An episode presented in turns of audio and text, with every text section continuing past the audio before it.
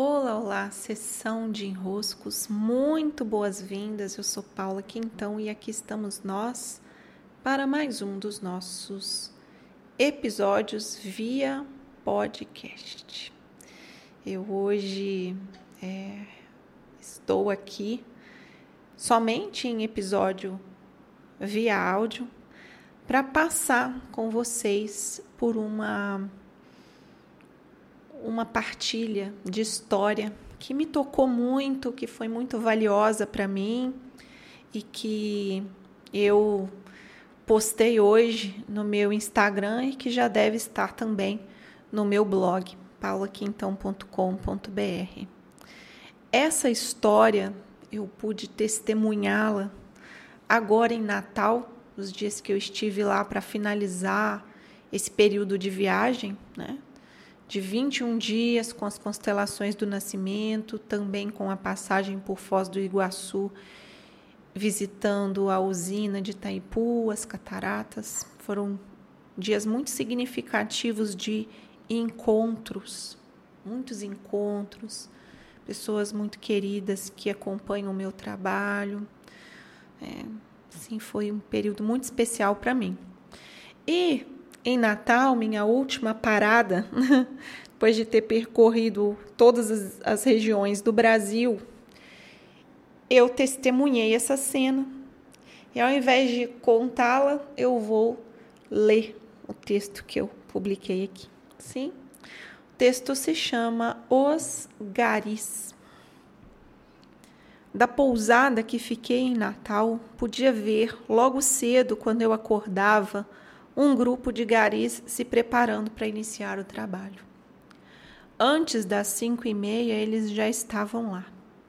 Pouco a pouco iam se reunindo para tomar café na mesa de plástico que colocavam para fora do pequeno espaço de garagem onde imagino também estarem os materiais de trabalho. Era possível ouvir eles conversando, comendo algo, rindo uns dos outros. Talvez fossem uns oito ou nove garis. Num outro dia eu contei doze. Achei curiosa a movimentação deles, mas algo se destacou totalmente quando comecei a ouvir um deles falando bem alto. Será que estão brigando? Eu me assustei.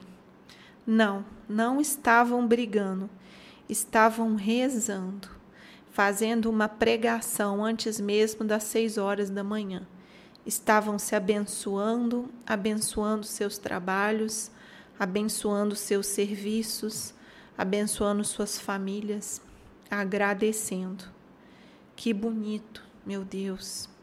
Muito bonito ver que aqueles homens se preparavam para trabalhar os lixos produzidos, os lixos mal cuidados pelos outros e os lixos a serem destinados, se preparando para irem trabalhar.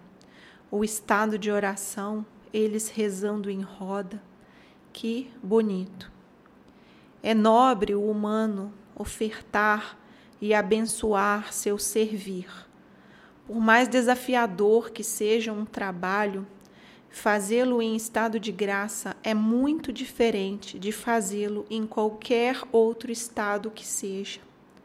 Nosso servir nos eleva se dedicamos todo ele ao alto.